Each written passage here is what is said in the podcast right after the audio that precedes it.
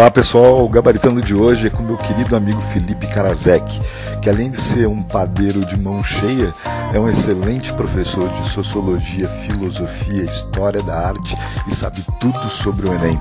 Curte o nosso papo aí. Olá pessoal, bom dia, boa tarde, boa noite, depende né, quando é que você está nos vendo hoje gabaritando né, com meu querido amigo Felipe Karasek, né, grande professor. Né, uh, não preciso dar muita né, uh, referência do Karasek, vocês que são nossos alunos do Gabarito já o conhecem, né, e para quem é do público externo, eu vou deixar que o Karasek se apresente e fale um pouquinho.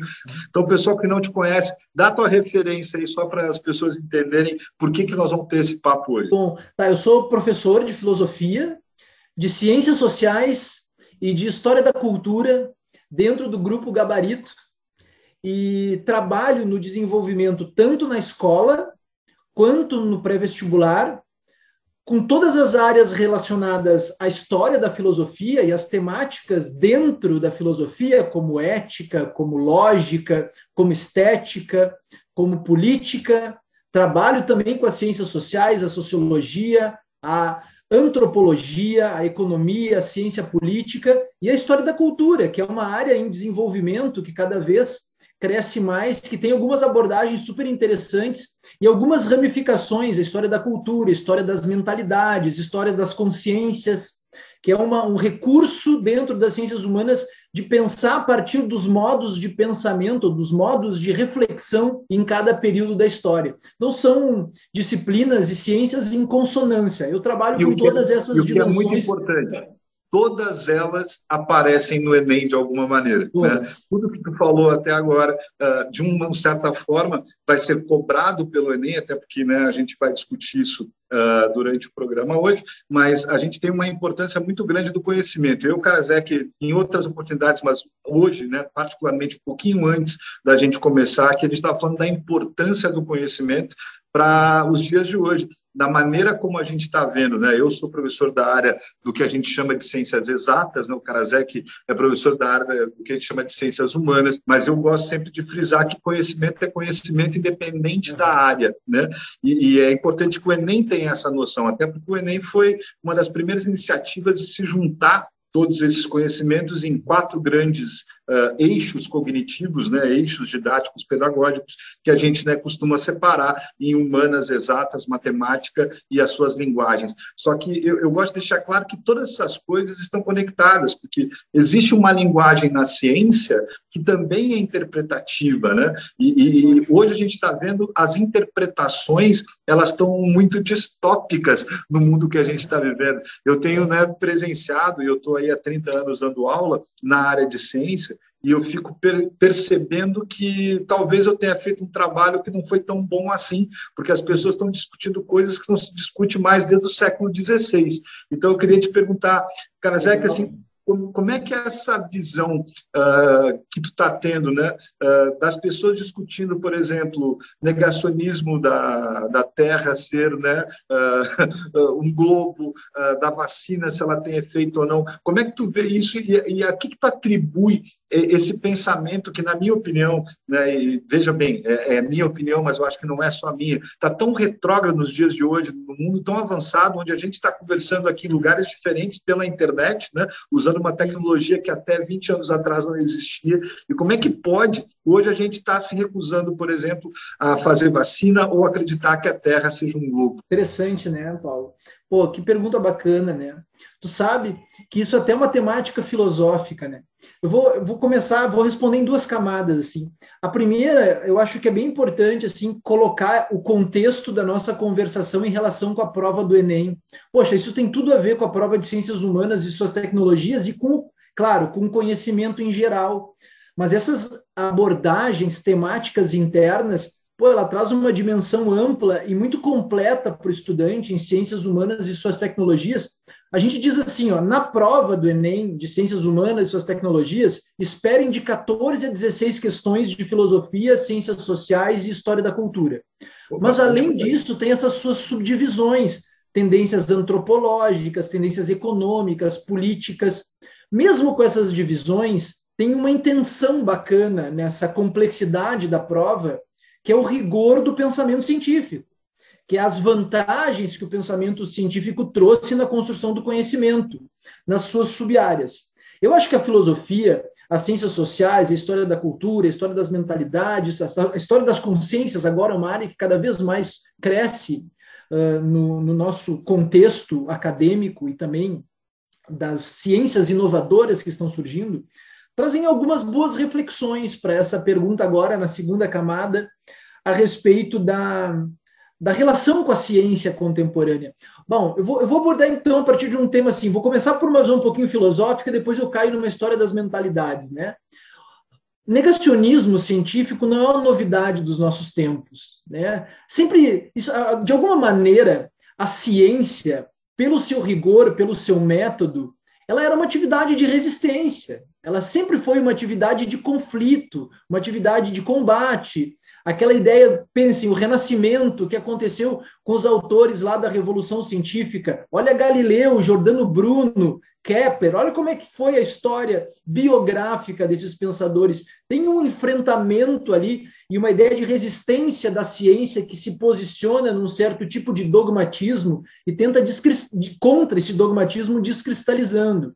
Agora, só um outro exemplo, pega o iluminismo, por exemplo, o baita enfrentamento que os iluministas precisaram travar contra o fanatismo que negava a ciência e tentava sempre colocar isso de uma forma subjugada. Isso caminha até hoje dentro da, da, das mentalidades e das formas de pensamento. Então, primeiro, não é nada assim inovador, assim, não é uma grande novidade o negacionismo científico. Eu te diria mais, assim, ó, dentro da sociologia, ainda das ciências sociais, negacionismos não são novidade também o, o pensamento ele vai lidando com esses fenômenos de acordo assim negacionismo de doenças, negacionismos de acontecimentos catastróficos, negacionismo de barbárie, de, de, de abusos, de tortura. Então, o negacionismo ele é um, uma, um tipo também de mentalidade. Só que aí entra o processo que eu achei muito bacana na tua fala, que é algo que diz assim, que é algo que eu penso também quando eu tava, a gente estava pensando nessa conversa, e algo que eu analiso assim. Em que momento a educação ou o método científico, em que momento a gente falhou? Em que nós preferimos uma história a bilhões de dados? Em que momento a forma de estruturação das verdades, a confiança em um tipo de premissa de, que está fora do campo da hipótese, de algo que já é comprovado por bilhões de dados, é deixado de lado para acessar ou acionar a crença em uma história, em um único ponto de vista. Aqui, para mim, tem uma questão fundamental que é a educação científica.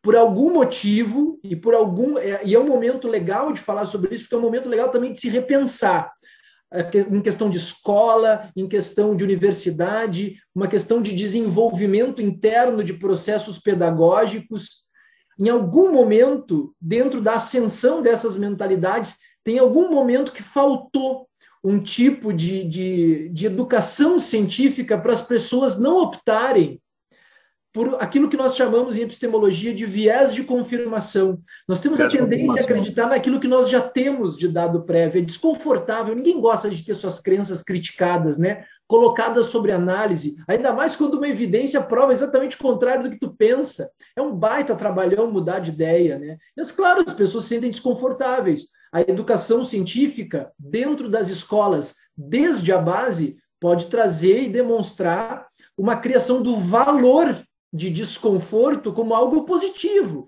como algo de melhoramento e trazer isso em relação a benefícios. Então eu acho assim, ó, Negacionismo é um fenômeno antigo na história da humanidade, só que ele retornou com um certo tipo de força, porque uh, esses, essas coisas inesperadas dos momentos históricos, mas ele retorna com um tipo de força retroalimentado por um outro tipo de fundamentalismo e fanatismo, que alimentam e colocam isso para dentro de uma ascensão do problema. Mas é uma questão educacional para mim. Ela precisa mas sabe, sabe Kazek, eu, eu, tenho pensado muito sobre isso também, tenho refletido e concordo com tudo que tu falou em gênero, número e grau. Mas eu imagino que é, eu nunca imaginei, por exemplo, está uh, discutindo se a Terra era plana ou não depois ah, de claro. Kepler, depois, entende? Então, uh, quando eu olho para a ciência né, e para a educação como um todo, me parece que são duas coisas, e até eu gostaria que tu avaliasse isso que eu vou te propor. Eu acho que duas coisas contribuíram muito nos últimos anos para que a gente tivesse essa quase que distopia que a gente está vivendo. Uhum. Uma delas, eu acredito que é o distanciamento dos métodos pedagógicos educacionais uh, da realidade do aluno. Né? Eu vejo muitas vezes que, vou falar da, da área das ciências, né? o professor está muito, muito preocupado em dar um gráfico de uma isobárica ou fazer com que esse aluno resolva uma questão de um cálculo relacionado a gases, por exemplo, na física ou na química, e está pouco, uh, ou pouco conectado com a realidade do aluno, que é assim, eu posso trabalhar isso abrindo uma garrafa de água mineral e explicando por que, que aquele gás sai dali. Eu acho que falta uma certa, um certo conhecimento tátil para o aluno que muitas vezes seria uma obrigação do professor fornecer. E, ao mesmo tempo, eu vejo que há um distanciamento, muitas vezes, do mundo acadêmico, pelas próprias regras que o mundo acadêmico tem, com relação ao mundo real. Eu acho que quando alguém surge para explicar, por exemplo, terra plana, ou falar da vacina, ou ainda né, uh, um, um, remédio que seja homeopático e nada contra a homeopatia, tá? A gente sabe que né, existem pessoas que tomam remédios homeopáticos, isso funciona, não vou discutir aqui o efeito placebo ou não, mas de um jeito ou de outro, eu acho que muitas vezes esse, esse distanciamento do mundo acadêmico, do mundo real, das escolas e tal, ele, ele cria brecha para esse tipo de situação. E aí a nossa não pedagogia, muitas vezes, do cotidiano, faz com que o, o gráfico seja só um gráfico e não seja a garrafa de refrigerante que está abrindo, você entende? Eu, eu acho que isso contribui para essas situações que a gente está vivendo. Eu não sei qual é a tua opinião. Não, acho ótimo. Pois é, quantas camadas, né? Achei ótima os teus exemplos, né? E, e, e também concordo de maneira muito uh, muito contundente assim com a forma que tu trazes esses exemplos assim claro poxa eu penso no, os nossos alunos têm uma super oportunidade né de, de, estudar numa escola num lugar em que a gente consegue fazer essas dimensões e desde a base a gente consegue uh, trabalhar dentro desse ponto de vista pedagógico que tu falas né? mas isso não é o caso na maioria dos lugares né? Eu estou falando do geral, né? né? O gabarito é diferente porque Isso, né? No sentido geral não é o caso, né? Eu fico pensando assim para fora da nossa realidade, né? Da forma como nós pensamos, né? A educação, claro. Eu acho que tem algumas coisas aí. A primeira que eu acredito que a gente pode uh, pode dizer assim é que sabe como é que se incorpora uma pergunta assim que eu que eu tenho refletido a partir do que tu trazes. Como é que se incorpora práticas de pesquisa na educação? Como se incorporam posturas críticas, porque tu nota que isso muito mais do que um projeto pedagógico, isso é uma personalidade que consegue, por um tipo de comprometimento e um engajamento pessoal, existencial, profissional, com posturas críticas, com incorporação de práticas de pesquisas, e trabalha num transbordamento disso para dentro da sua atividade, consequentemente, assim, com uma influência, uma motivação, uma inspiração dentro de um projeto continuado, de longo prazo, que esse valor se insere como um resultado educacional. Uma das coisas mais difíceis que tem dentro da história da moral, da história da ética, da história do direito, da história até mesmo, vamos falar assim, do, do da aprendizagem, dentro do que tem de mais contemporâneo sobre isso, é como se incorpora um valor. Um valor, ele é incorporado no ser humano num processo longo de estímulo, resposta, de sensibilização, de retomada do mesmo estímulo, de, do mesmo estímulo por muitas vias diferentes, até que num longo prazo de insistência esse valor se incorpora. Então, ele não pode ser algo colocado com o âmbito do detalhe. Ah, de vez em quando eu vou incorporar valores críticos e de pesquisa científica. Não, isso tem que ser retroalimentado em uma série de estímulos diferenciados como um projeto pedagógico estendido, seja, seja no escolar, seja universitário, mas somado a personalidades incorporadas já docentes que já trazem esses valores. E trabalham isso na sua forma também de inspiração, de relacionamento com os estudantes. A gente sabe o quanto os estudantes também têm essa relação de espelhamento com seus professores, com as suas professoras, e como é importante a personalidade do pesquisador, evidenciando e demonstrando o que são critérios científicos, o que não são, quais os prejuízos, quais os benefícios como tu citaste, de repente algum uh, medicamento, alguma questão assim não comprovada cientificamente pode funcionar, mas isso não significa padrão. E ciência trabalha muito com identificação de padrão.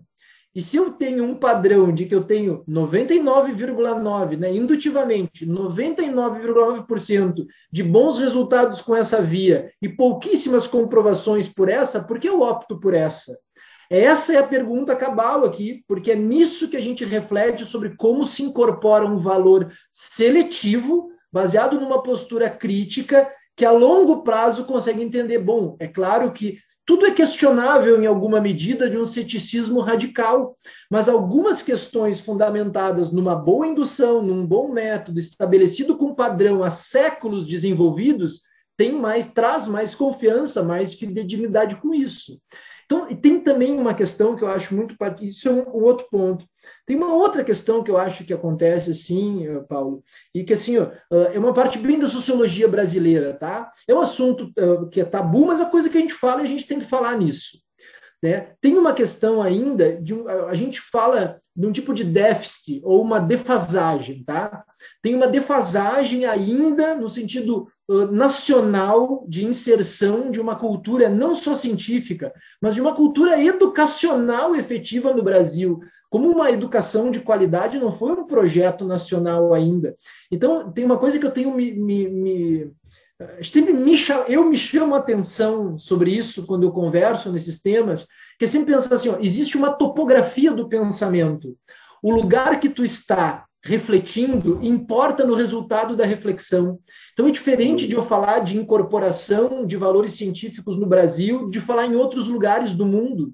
E aqui, antes da incorporação dos, dos, valores científicos, é necessário retomar um projeto nacional de incorporação de valores educacionais estendidos a longo prazo, o que ainda não aconteceu, infelizmente, no, no nosso país. A gente pode retomar e rever assim, ó, o mapa da educação no Brasil, as consequências que a gente pode falar depois em outros mapas que são bem polêmicos na história da nossa tentativa ainda de concretização de vários projetos de pesquisa acadêmica, de, de qualidade educacional básica. Então, tem aqui um certo tipo também de, de, de, um problema estendido, que vem de uma base não formada. Última coisa que eu queria dizer sobre isso, no último, isso também é, é, é uma grande questão também para tu não retroalimentar esses negacionismos. Por que, que isso é importante? O último Democracy Index, quando analisou as qualidades da democracia, das democracias no mundo, trouxe um dado muito assustador. De todos os dados avaliados, o índice, um dos índices que analisa a educação e a questão social da população é, é indexado com o nome de cultura política. E o Brasil apresentou que, é, que mede a educação, o processo social, o debate público, as incorporações de valores educacionais, culturais, políticos, interessados nisso. O Democracy Index apresentou uma, uma estatística de que o Brasil tem a mesma estatística comparada em cultura política a países de regime totalitário. Essa é uma questão importante para a gente citar aqui, porque isso tem um reflexo na educação, tem um reflexo na qualidade do contexto político e tem uma, uma, um reflexo em todas as questões que envolvem conhecimento no Brasil, como a gente falou, numa, no escopo mais abrangente possível. E aí que traz a última parte da tua fala, é que assim, não adianta só ter o dado, tem que interpretar o dado, saber interpretar o dado, como interpretar. Bom, o próprio Democracy Index interpreta o dado de cultura política, traz uma visão qualitativa sobre uma ótica quantitativa. E que é a grande questão do século XX, né? Nós ficamos muito tempo presos em questões extremamente quantitativas. E essa abordagem qualitativa, interpretando o dado nas suas mais diferentes ramificações e desenvolvimentos, é o que confere qualidade a isso. E aí o Democracy Index interpreta e mostrando, bom, tem um eco aqui, é o eco da cultura política, da cultura educacional, do, e do principal problema do significado de liberdade contemporânea nas democracias atuais. liberdade significa desenvolvimento, liberdade significa acesso, significa o mínimo e o básico para conseguir acessar a educação e, a partir disso, desenvolver as outras qualidades e os valores. Então, assim, ó, tem questões anteriores à incorporação do valor científico no sentido social mais abrangente. E em uma outra camada, aí se a gente pega alguém que, por exemplo, tá, conseguiu, dentro de um, um, um projeto educacional complexo, de alto nível, fundamentado em um outro contexto assim de inserção e de incorporação de valores, e ainda assim assume uma posição negacionista, bom, aí é um mistério da humanidade, né? É, é essa, né, essa questão misteriosa, assim, que a gente volta para a história das mentalidades, né? Bom, em algum momento, uh, tem, tem uma questão assim que eu acho que depois a gente pode abordar. Tem uma questão meio intencional nisso, né? Em alimentar certos negacionismos fingindo uma falsa ingenuidade. Então tem aqui uma, uma questão de manobra aqui que também pode ser identificado. Uh, mas, assim, ó, numa primeira abordagem, eu acho que esses pontos são. são é, Maquiavel, né? Maquiavel, Maquiavel. É. Né? Uh, mas, assim, é, tem, tem uma coisa que tu falou agora, que, que vou puxar agora a brasa para o outro lado, tá? Uhum. porque esse pano aí, a gente teria pano para manga para falar é, muito durante é muito tempo, coisa, ainda, mais no, ainda mais no Brasil de hoje. Mas, assim, é, quando tu falou na questão de interpretar não o quantitativo e o qualitativo, eu uhum. entendo, né? Que a prova do Enem, até por ter uma tri, né, por ter uma tri no feminino, né, uma teoria de resposta ao item, e isso é importante que a gente fale, né, ela é um demonstrativo qualitativo, né, o próprio cálculo que é feito, por exemplo, com relação a, a, medida de conhecimento de um aluno no Enem, e tanto tu quanto eu né, estudamos bastante isso, e posso dizer, sem sombra de dúvidas, que todos os professores do Gabarito têm né, um grande conhecimento sobre isso, né, uhum. e dá muito orgulho, agora escutando tu falar, a gente saber que o nosso aluno não é negacionista, que o nosso aluno não é um cara que, pelo contrário, ele tem um pensamento crítico, justamente por causa dessa construção didático-pedagógica que a gente consegue fazer aqui. Mas a gente está falando do ambiente de um país que é literalmente continental. Né? A gente está falando de um país que tem muita diferença entre Caruaru e Porto Alegre, né? entre uh, Belém do Pará e, e, Rio de Janeiro. Tá? E, e, o TRI, de certa forma, o Enem, de certa forma, mas principalmente a, a maneira como, como se calcula a nota, uh, eu acredito que ela tenha esse contemplamento da parte qualitativa mais do que a quantitativa. Tanto que a gente sabe que muitas vezes um aluno tira um score em termos de quantidade menor, mas uma nota maior devido devido à maneira como a uhum. prova é construída. Né? Uh, na prova de ciências humanas, de maneira geral, uh, tu acredita que essa equidade nas questões e, e isso facilita para o aluno que tem um conhecimento médio, digamos assim, que não é um cara lá, não é o melhor aluno do mundo em humanas, mas que ele tem uma nota que seja justa com a quantidade de conhecimento que ele tem? Pô, legal, hein? Boa, boa, boa questão, Paulo. Sabe o que, que eu acredito? A gente, tem um, a gente tem um pareamento de questões difíceis, médias e fáceis na prova, que oriundas de um banco de dados que foi selecionado há algum tempo atrás pelas provas teste, um, e que são categorizadas assim de acordo com, com, a quantidade de acertos de cada questão dentro de toda a amostragem que realiza a prova teste. E aí tem tudo bem, então tu tem uma primeira catalogação ou uma primeira escolha sobre o que é fácil, médio e difícil. Mas no segundo momento, na hora da prova mesmo, tem muito a ver com a qualidade daquele estudante que está realizando a prova. A qualidade no sentido assim, de o quanto ele se aplicou no conhecimento dos conteúdos identificados nas matrizes do Enem. Tu tem uma versão das matrizes do Enem que, tá, que traz mais uma reflexão uh, conceitual sobre habilidades e referências, e tu tem um anexo às matrizes que listam os conteúdos de maneira bem objetiva, como os nossos, como a gente gosta de ver, assim, né? Objetivamente, quais conteúdos. Então, tu, tu, tu faz uma comparação entre as duas, né? Habilidade, competência e conteúdos. Aí tu tem um bom guia de estudos a partir dos quais nós planejamos as nossas aulas, conteúdos e livros. Então, mas o estudante sabe disso também. Quando ele aplica isso como um projeto de estudos e chega na prova, Aquilo que se torna fácil, médio e difícil está muito aliado ao conhecimento daquele estudante e à quantidade de tempo dedicado ao estudo que ele, que ele está apresentando naquele momento. E aí eu acho que tem uma vantagem para o estudante aqui, que, bom, se isso depende também do conhecimento dele, ele pode imediatamente fazer uma primeira leitura da prova, identificando o que para ele é fácil, fazer uma segunda leitura da prova, aí sim resolvendo o que é médio para ele, e deixando por último as difíceis, que aí nesse caso, esse princípio de coerência que tem na prova do Enem é que o cálculo e o score aumenta, você assim, tem que acertar as fáceis, as médias e as difíceis. Se tu erras difíceis, eh, se tu acertas difíceis e erras fáceis, tem um princípio de coerência que se desequilibra. Mas se ele faz como uma metodologia esse projeto de realização, ele tem uma vantagem nisso sim. Primeiro as fáceis, depois as médias, por último as difíceis. Então, ele, pelo método, e uma coisa que eu chamo também de estratégia de prova, pela estratégia de prova, ele consegue, com isso, tirar um benefício. Isso é uma questão que também tem a ver com a educação científica, né? Estratégia de prova é muito importante num ambiente em que de conteúdo tem muita gente bem preparada. Se tem muita gente bem preparada de conteúdo, que, que, qual é o teu diferencial? Estratégia de prova. Conhece bem o TRI, conhece a catalogação das questões, né? Já faz uma primeira leitura procurando as fáceis, marcando com lápis. Né? A gente diz assim, ah, tem três minutos para cada questão, considerando que tu resolveu as fáceis em um minuto.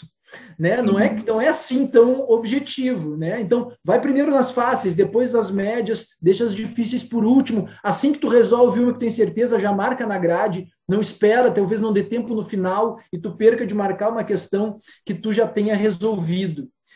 E tem isso tão, como estratégia, eu acho fundamental e uma grande qualidade para os estudantes também, que é uma. Isso também, estratégia, método, é um, uma questão muito importante quando a gente fala de ciência e conhecimento.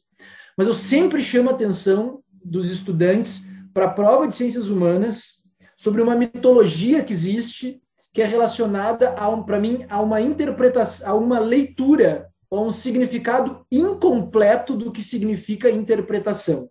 Interpretação é, é interpretação é conteúdo adicionado mais estratégia. Interpretação não é aquilo que tu chega na hora da prova e pela leitura cotidiana do teu senso comum tu resolve uma questão por eliminação. Bom, eu não preciso nem é, enfatizar muito isso, basta fazer um simulado Enem, olha as questões de filosofia. Se tu não sabe o que é epoqué, arete, virtu, tu não consegue resolver as provas, tem vários termos até em grego.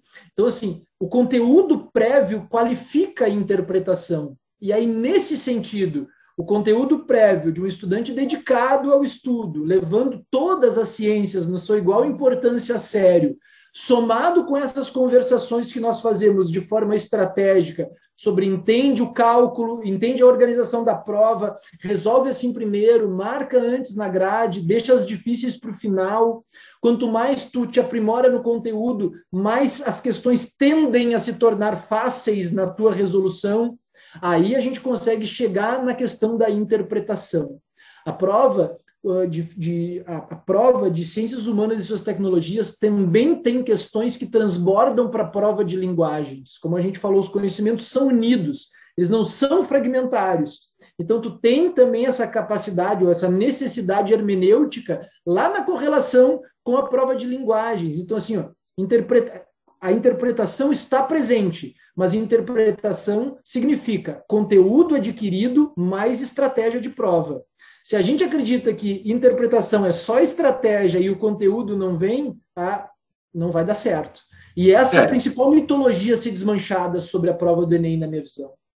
É, e também, né, cara, eu sempre gosto de frisar que assim as provas não são herméticas, né? ela não é fechada né? ela, ela dá uma lateralidade. Mas para quem está nos acompanhando, tem um exemplo que eu sempre gosto de dar uh, uhum. com relação a essa questão das competências e habilidades, porque muitas vezes a gente fala, nós que somos professores, né, nós temos muita consciência do que, que isso é, mas às vezes para o aluno fica difícil entender o que, que é uma competência, o que, que é uma habilidade, como é que eu vou identificar. Primeiro que você não vai identificar o que, que é uma competência e uma habilidade, porque não, não é isso que a prova vai te cobrar. Mas eu gosto de usar um exemplo bem prático que é assim, andar de bicicleta. Eu, particularmente, não ando de bicicleta.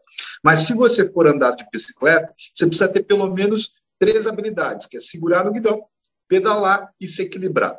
Se você consegue fazer essas três coisas em sinergia ao mesmo tempo, né, você consegue andar de bicicleta. Então, o que eu gosto de falar para os alunos para que eles entendam é que geralmente numa prova você vai ter uma questão que é de pedalar, uma questão que é de segurar no guidão, uma questão que é de né, se equilibrar e uma questão de andar de bicicleta. Se você acerta as três questões de pedalar, segurar no guidão, se equilibrar e andar de bicicleta, a tua média aumenta, porque você está fazendo as três habilidades, né, mais a competência. Mas se por um acaso, né, aquela questão de fácil ou difícil que tu comentou de errar, a, a fácil acertar difícil. Se você acerta uma questão de andar de bicicleta e erra uma questão de pedalar, o TRI entende que você está mentindo. Porque você não pode andar de bicicleta se você não sabe pedalar. Essa é a primeira coisa. E a segunda coisa que eu gosto de ressaltar sempre é assim: não importa para a prova de ciências ou qualquer outra prova, ciências sociais, ciências da humanas, né, as ciências Uh, no caso das exatas, né? não importa muito se uma árvore se alimenta por xilema floema, se ela se alimenta por osmose ou se você vai usar a capilaridade da física. O que importa é que você entenda o fenômeno. Então, é mais fácil, eu acho, para um aluno tirar uma nota boa, né, o suficiente uhum. para que ele consiga uma aprovação, ele ficar no feijão com arroz, não ir para questões muito complexas e não se preocupar muito se aquilo é uma habilidade, uma competência. É como tu falou, a prova é fácil ou difícil de acordo com essas duas situações conteúdo uhum. e estratégia. Porque o Enem não é uma prova só de conteúdo, ela é uma prova de estratégia de tempo. Ela não é uma prova é. Pra, feita para terminar, muitas vezes, naquele tempo, todas as questões, uhum. mas é para uma amostragem do conhecimento daquele aluno especificamente. Mas, assim, para a gente ajudar aí o pessoal que vai fazer a prova do Enem, os nossos alunos praticamente não precisam disso, porque ele tem né, essas informações durante as suas aulas e tal, mas para quem não é do gabarito, né? O que, que o, quais são os principais assuntos, o que, que é aquilo que é, é, digamos assim, o que seria algo que a gente chama de ah, essa questão aqui é certa, isso aqui geralmente cai. Eu sei que tu tem essas informações, o que, que tu pode dizer para nós? Né? Tá, maravilhoso. Tá, então, ótimo. Uh, concordo com toda essa forma de interpretação da prova, acho que sim. E, e, essa questão de conteúdo mais estratégia fundamenta a melhor preparação do estudante, com, com toda a, a certeza, isso é a identificação que o aluno precisa ter já como princípio do seu planejamento e do seu projeto de estudos. O que me faz sempre fortalecer a narrativa para os estudantes estudarem filosofia de um ponto de vista histórico. Vai fazer um planejamento de estudos, vai fazer um fichamento, vai organizar o teu resumo, anota o período ou divide esse resumo, esse fichamento por período histórico, principais pensadores e pensadoras, principais obras de cada um, conceitos específicos de cada obra. Claro que não são todos os mais importantes, seguem dentro de um material didático específico, a como ver o que já aconteceu. Eu já dou esses dados do que, que mais apareceu nessas também análises das provas anteriores. Mas a primeira coisa que eu queria dizer assim, ó, o padrão até agora, no sentido didático, pedagógico, para ajudar os alunos a estudar, é que as questões de filosofia tendem a ser questões de história da filosofia. E se é assim, esses quatro elementos estão contidos. Período histórico, autor ou autora, obra, conceito. Então, isso já organiza muita coisa dentro do que os estudantes estão uh, já pensando no seu planejamento. Por um outro lado, ciências sociais não é assim. E é isso que é interessante de a gente pensar como estratégia. Ciências sociais, quando abordam, porque ela tem uma divisão, ela, é, ela não é só sociologia a prova. Sociologia é uma das ciências sociais, mas antropologia, economia e ciência política, que também são ciências sociais, aparecem na prova. Ora com temática mais sociológica, ora com temática mais filosófica. É uma separação só do século XIX. Então depende do período em questão. Quando elas aparecem no, no, na questão de sociologia, tudo bem, pode ser histórico. Tem período histórico, tem autor, tem obra, tem conceito. Isso vale para sociologia brasileira, como vale para sociologia clássica, com Comte, Durkheim, Marx e Weber. Tá? Brasil, principalmente geração de 30, Gilberto Freire, Sérgio Buarque, eh, Caio Prado Júnior. essas são mais históricas dentro das ciências sociais. Mas tem uma outra coisa que aparece junto, que é um desejo que eu noto das provas, que deseja que os alunos e os estudantes conheçam a contemporaneidade, eu digo assim, é uma relação com aquilo que nós chamamos de atualidades. Eu interpreto assim para dizer de um jeito simples, parece que nesse, nessa parte da prova há uma solicitação de que os estudantes estejam atualizados, que eles sejam leitores, que eles sejam capazes de interpretar fenômenos sociais cotidianos, atuais, que aconteceram nos últimos anos, relacionados com a atualidade. E nesse campo, nesse tipo de questão, a, o estudo constante das atualidades e também de durante o ano de preparação, ou os anos de preparação, ser um leitor, ser alguém interessado no conhecimento dos principais fatos que têm significado dentro das atualidades, ajuda num processo hermenêutico, que é um processo interpretativo. Porque essa questão ela te dá um fragmento de uma teoria sociológica, política, econômica ou antropológica e relaciona com o acontecimento atual. E aí te pede para tu interpretar um em relação ao outro.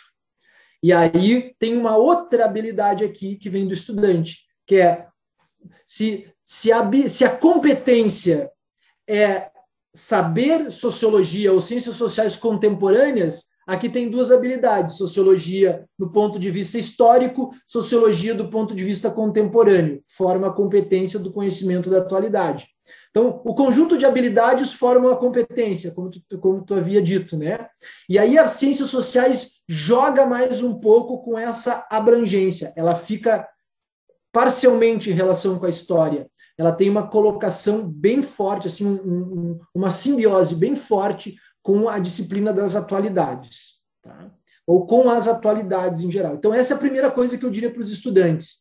Filosofia tende a ser mais histórica, uma boa forma didática de estudar isso é a história da filosofia, vem da antiguidade clássica para cá, conhece os períodos históricos, faz uma cronologia.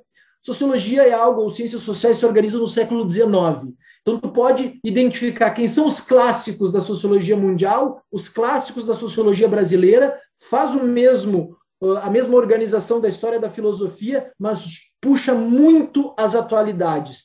Questões bioéticas, questões de sustentabilidade, questões biomédicas, uma série de reflexões, questões uh, socio-relevantes para os debates contemporâneos. E aí tu tem uma preparação mais efetiva o, das 14 às 16 questões que aparecem dessas disciplinas na prova de ciências humanas, tu pode pensar metade, em torno de sete, oito questões de história da filosofia, questões, sete, oito questões de ciências sociais com as suas subdivisões. Até hoje, dentro de um processo analítico do que mais apareceu na prova, a, dentro da filosofia primeiro, filosofia moderna, é até agora o que mais nós identificamos como período histórico evidente de, de força de estudo para a prova. Então, a modernidade a gente pode entender assim, ó, do início do renascimento cultural no século XIV até meados do século XIX, onde já há uma modernidade tardia, uma transição para o século XX. Então, esse período do século XIV ao século XIX, ele tem um primeiro foco de aparecimento nas provas anteriores. Isso é sempre análise do que já caiu. Isso não é um padrão uh, totalmente absoluto. Isso é uma análise relativa a partir do que aconteceu. A cada ano sempre vem uma novidade. Então, isso é relativo. Em segundo lugar, filosofia na antiguidade clássica. É o segundo período que mais apareceu até hoje. Tu começa lá nos gregos antigos, com o surgimento da filosofia, mitologia grega, tragédia grega, os filósofos pré-socráticos, e vem até o início da filosofia medieval, ali por volta do século IV depois de Cristo.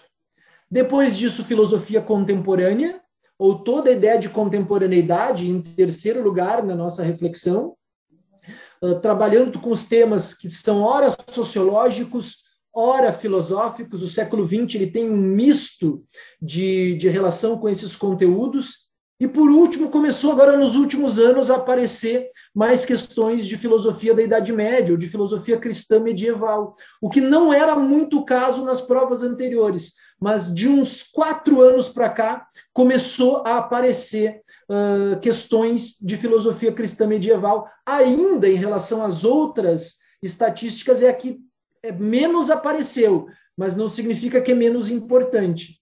Tá? Aparece sim uma referência aos clássicos, uma referência ao positivismo, ou o positivismo do Conte, ou o neopositivismo do Durkheim, ou também muitas reflexões a partir do pensamento de Marx também, de Max Weber, mas relacionando com alguma temática contemporânea, pedindo ao estudante uma interpretação relacional com fatos que aconteceram no mundo. Então, o, o, o esforço aqui, eu acho, é já focar um estudo das ciências sociais, conhecer a sua fundação, com os clássicos da sociologia, mas focar na relação com as atualidades, com os problemas sociais contemporâneos, principalmente com foco no Brasil. Tem muito foco na realidade brasileira nessas questões de ciências sociais. Olha só que vantagem que você que está vendo gabaritando está tendo. Está mastigadinho. Até eu já criei a estratégia de prova aqui em cima do que o Karazek falou. Né? É, é uma... Não, o Karazek sabe, já conversamos em outras oportunidades, que eu sou um amante da filosofia, apesar de né, ministrar aulas na área da ciência, só que para mim, né, na minha cabeça, essas coisas todas elas se confundem, se convergem, né? existe uma, uma sapiência que ela é necessária para que se tenha essa miscibilidade dessas ideias. Eu acho impossível estudar química né, teórica ou prática sem estudar a história e sem estudar, por exemplo, a filosofia, até porque os filósofos né, é, são extremamente importantes para o pensamento científico químico, né? E aí quando tu vai ver as etapas de processo que a ciência teve, todas elas estão relacionadas a períodos filosóficos, né? Não é à toa que nós temos aí a física surgindo, né? Uh, a partir de Aristóteles, você tem lá de Leucipo e Demócrito dando contribuições lá para o início da atomística, mais tarde os iluministas que vão gerar ali né, o pensamento científico, um deles, inclusive, né, o Lavoisier, vai perder a cabeça literalmente durante a Revolução Francesa, né, o que é uma, uma tragédia né, quando a gente hum. para para pensar. Mas, uh, saindo um pouco da, da, da questão agora uh, né, mais prática da filosofia e falando sobre uma das coisas que eu sei que o Karasek gosta bastante e que é uma das relações, né, a gente vai falar um pouquinho sobre isso, não vou falar muito, porque isso daria né, vários programas falando sobre. Mas uma das, das reações que aparece com muita frequência no Enem na parte de ciências são relações relacionadas a processos de fermentação. Né? A gente tem uhum. ali é, ele está rindo porque a gente tinha combinado não falar sobre o pão hoje. Mas eu, eu quero que ele dê uma, um, um, toquezinho sobre isso. A fermentação é um processo, pessoal, que se você vai estudar lá a área da química, você vai ver que nós temos dois tipos de fermentação. A bacteriana, né, a biológica, e a, e a fermentação química por si só com um agente bicarbonato de sódio, carbonatando. Isso é legal porque envolve desde cerveja, passando por uh, chope, por pão, uh, passa pelo bolo, né, quase todo o processo onde tem bolinhas, né, tem algum tipo de processo de fermentação. E eu sei que o, que o meu amigo o Karasek é um estudioso desses processos todos. Eu não vou querer, claro, palestra aqui né, sobre o pão, mas uh, eu vejo que é uma importância muito grande né, nos conhecimentos científicos, o conhecimento sobre algumas coisas interessantes. Até o pessoal que, que nunca viu, recomendo que veja uma série de TV chamada Cooked, né? que até eu já conversei em outras ah, situações. Maravilhosa. Que vai é, pelos elementos, são... né? Ela vai é, pelos quatro elementos. Isso, ah. relaciona a filosofia, relaciona a cozinha, né? relaciona a gastronomia, história, e, e, tem muito a ver com algo que eu acho que é sensacional, que é a gente perdeu a capacidade, e a gente fez pela gurizada hoje, perdemos a capacidade de muitas vezes fazer nosso próprio alimento. A gente está né, muito acostumado a um mundo onde as coisas têm um botão, se aperta e funciona. Né? E esquece, por exemplo, ao ver um salame, ao ver uma linguiça, que aquilo teve todo um processo que vai desde o sacrifício animal, e eu nem vou entrar aqui na questão né, de ser vegetariano ou não, não estou entrando na questão da crueldade, eu não sou vegetariano, mas eu, eu sou adepto de um, de um tipo de culinária, gastronomia chamada slow food, onde você reconhece, né, enfim, a, a, o sacrifício daquele animal como algo que está te fornecendo uma quantidade de energia, então você tem uma ética, né? Aliás, daria muito pano para manga a gente falar. Mas eu acho muito bonita a história do pão, né? Não só pelo símbolo que o pão é, é de, de, união, símbolo religioso, inclusive, né? É, quando a gente fala muitas vezes da religião, tem uma associação muito direta entre o pão e a religião. Eu não vou perder aqui o tempo do, do Karazek hoje falando sobre as questões químicas desse processo. Né? Basicamente, o químico enxerga isso como uma liberação de CO2 que vem uhum. ou de uma bactéria ou de uma substância carbonatada. Mas eu queria que tu, tu desse assim, um, um pequeno toque para a gente, falando sobre a questão do pão em si, que eu sei que tu é um cara estudioso, tu foi para outros lugares do mundo para estudar Legal, o pão, né? não é? Sabe que é uma tendência, eu não, eu não, eu não vejo com, com, com, com, com desvio do nosso papo, porque sabe que é uma tendência hoje dos filósofos escreverem questões muito fortes assim, relacionadas à filosofia e panificação, filosofia e vinho, filosofia e, e questões de gastronomia. E sabe que isso é uma coisa que está muito voltando. Uh, e eu acho que sim, né? Claro, uh, o pessoal talvez não saiba, né? Mas me pergunta isso porque eu estudei panificação também e me interesso cada vez mais, né? Por panificação. E aliás, você está me devendo um pão. Estou te devendo um, né? Tá Pô, a gente se, a, começou o sentido remoto de novo, bem na hora que a gente combinou do pão. Estou pagando isso. Vou pagar isso, né? Tá combinado, né? Mas assim, sabe o que que acontece? Eu, eu vejo três coisas assim, e eu acho que tem sim, tá? Uh, muito a ver com o que tu começou a dizer ainda assim sobre motivação, tá? Motivação. Isso já e assim, ó, não é desvirtuado do Enem, porque assim, ó, já caiu no Enem sobre isso, tá? Bioética e ética ambiental e ética alimentar tem aparecido no Enem nos últimos anos, porque esse é um assunto contemporâneo, um assunto da atualidade. E é importante para o pessoal entender que uma das formas de abordar essa questão do impacto humano no mundo é pela reflexão sobre a alimentação. Hoje a gente não precisa criar nenhuma polêmica sobre tipos e estruturas de alimentação, dizendo qual é melhor que a outra, a gente não faz isso porque o nosso sentido analítico é outro, porque assim, ó, independente de qual seja a tua forma de alimentação, se tu é um ser humano, tu causa impacto no mundo mais do que qualquer outro ser vivo. Então, o debate não é sobre como devemos nos alimentar, o debate é como nós vamos pela alimentação, diminuir o impacto humano no mundo. Hoje, e talvez assim, eu tenho dito para os estudantes, aqui vai entrar como outra dica, hein?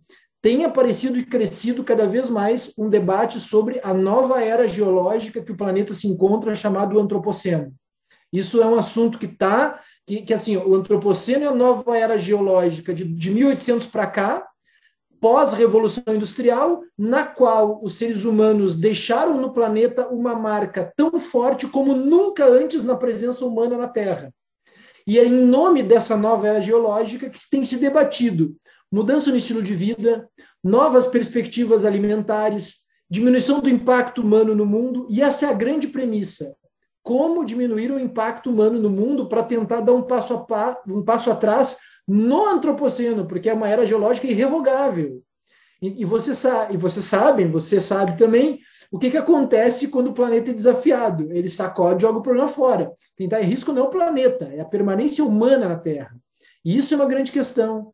E aí, dentro do debate contemporâneo em bioética, tem surgido questões sobre mudança no estilo de vida, mudança no estilo de alimentação, e essas tendências como assim, ó, ser, fazer coisas artesanais, como os fenômenos de artesanalidade, assim, seja na panificação, seja na fermentação de bebidas, né? Agora kombucha também, né, apareceu como uma grande produção. As pessoas têm se interessado como um movimento ético e moral a buscar esses novos estilos de vida. Existe uma crítica muito forte hoje para nas cidades desenvolvidas para carros e não para pessoas. Isso tudo para mim entra dentro de um novo movimento. Para mim chegou dessa maneira. Em primeiro lugar, apreço, né? O fenômeno da fermentação me instiga. Eu enxergo a filosofia como uma grande aliada de todas as ciências e, e eu fui capturado para dentro da filosofia há, há bons anos atrás, quando eu li um livro de um helenista francês chamado Pierre Hadot, chamado Filosofia como Modo de Vida, em que ele fala que faz parte do processo de filosofar não somente um exercício, um exercício intelectual duro relacionado com textos e com a escrita. O filosofar está dentro de todo um processo estilístico das atividades que tu executa cotidianamente na vida. Aquilo é uma novidade para mim sobre o significado de filosofia. O filosofar como ação envolve muito mais do que dar uma aula, ler um texto, ler um livro, compreender um filósofo dificílimo ou uma filósofa dificílima. Tem a ver com o jeito que tu se relaciona, primeiro com as atividades que tu escolhe para comporem a tua rotina. Um processo meditativo que entra ali dentro disso. E a partir disso, o quanto isso vai te ajudando num processo de autoaprimoramento, de autocrescimento.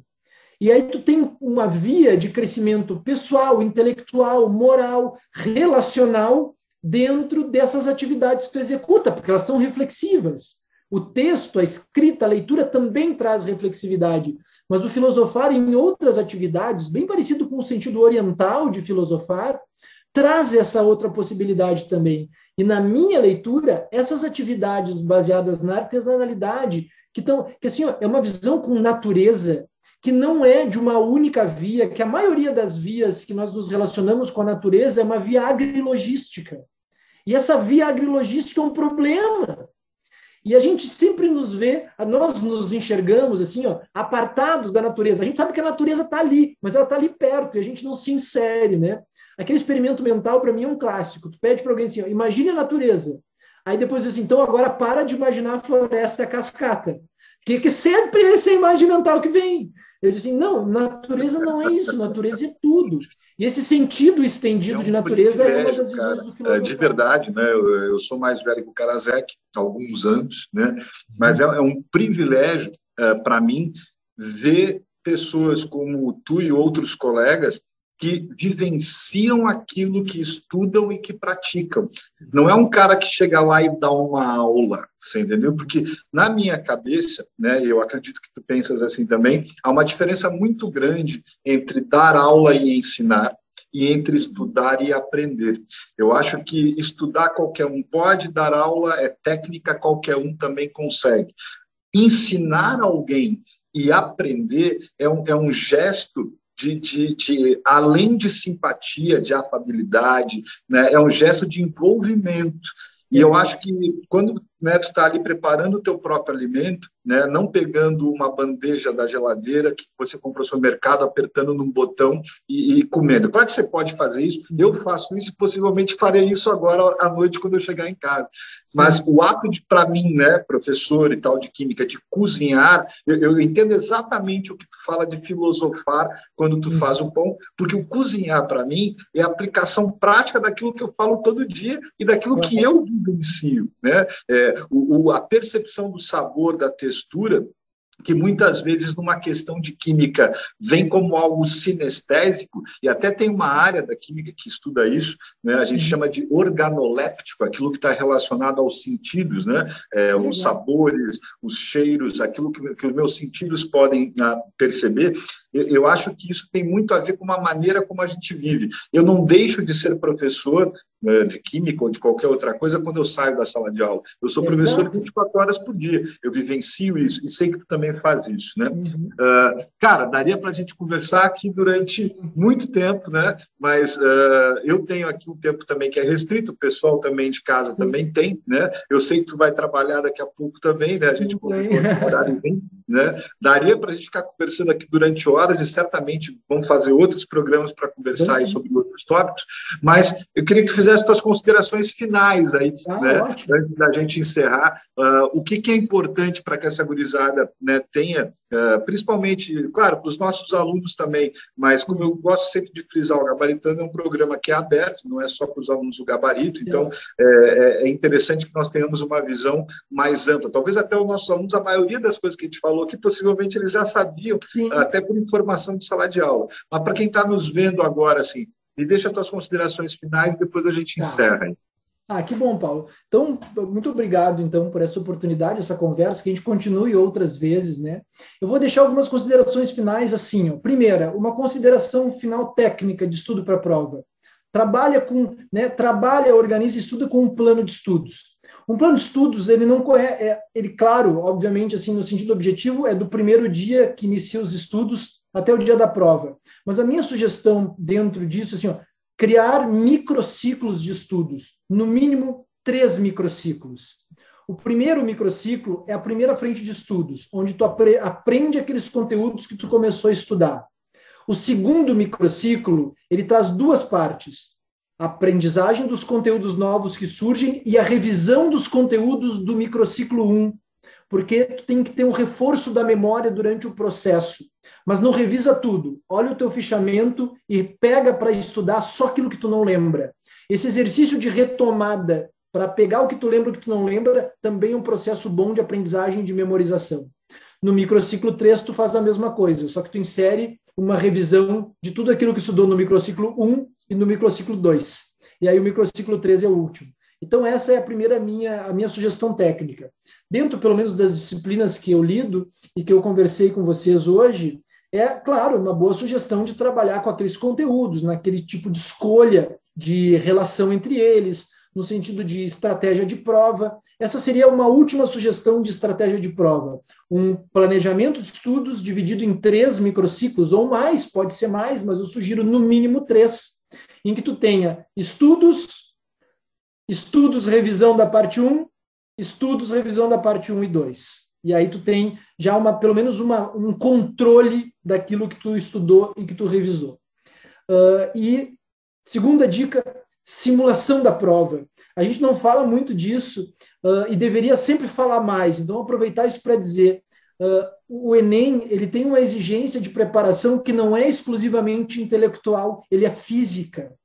Então assim, ó, sabe o que é uma dica que ninguém diz? Cara, é legal estar tá com com uma preocupação relacionada a certos exercícios físicos, não fortes, né? Pode sim, ó, yoga, alongamento, pilates, algo relacionado a uma questão corporal assim que fundamente o, um tipo de saúde corporal continuada para aguentar a prova, que ela é muito tempo, assim. Então, um exercício físico ele é excelente de ser mantido, né? Mas nesse sentido assim, quase relacionada a uma meditação também, que é fundamental para tu manter um, um tipo de, de, de, tranquilidade fundamental. Respirar, né, cara? Saber respirar, respirar. isso. Te prepara fisicamente para a prova e quando tu simular a prova em casa, te fecha ali no quarto, na tua sala de estudos e simula o tempo da prova com o cronômetro. É importante ficar aquelas horas ali, parece assim uh, desconfortável, mas isso te prepara também para a prova.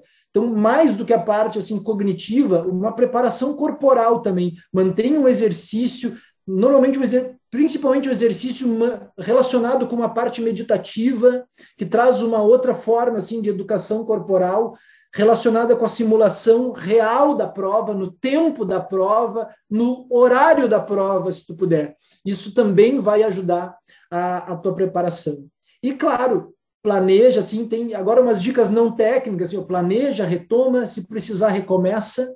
Como a gente conversou um pouco aqui, uh, se existe algum conceito próximo da ideia de felicidade, é se reconhecer na atividade que executa na vida, e sempre é uma estratégia importante lembrar que é possível recomeçar sempre. Então a ideia é essa: Busca um tipo de felicidade que tu consiga reconhecer completa a ti mesmo, completamente a ti mesmo na atividade que tu realiza, que tu não sinta e nem chame isso de trabalho e que se em algum momento isso acontecer, tu pode começar de novo, né? A vida é uma sucessão de começos, né? Ninguém está escolhendo uma atividade para o resto da vida. Isso é sempre uma possibilidade de começar de novo e buscar essa ideia de reconhecimento de si nas atividades que executa, né? E se em algum momento isso se descontinuar, começa de novo. Acho que essa é a parte uh, bonita, né?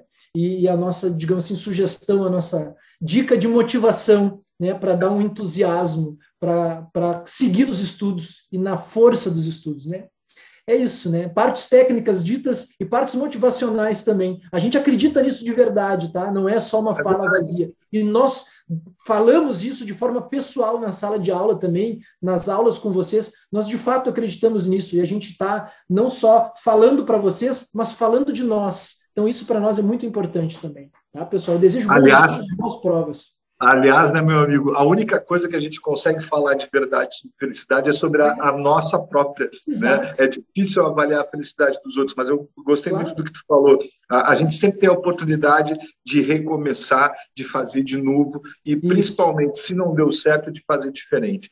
Exatamente. Karazek, muito obrigado. obrigado grande prazer falar contigo, tá? Uh, gostaria que né, a gente tivesse esse papo durante horas, não faltará oportunidade para a gente fazê-los, né? Vou cobrar meu pão, tá? Quero ah, não, pão, já está, já tá. Então, eu vou botar um no forno agora, mas eu vou planejar o teu.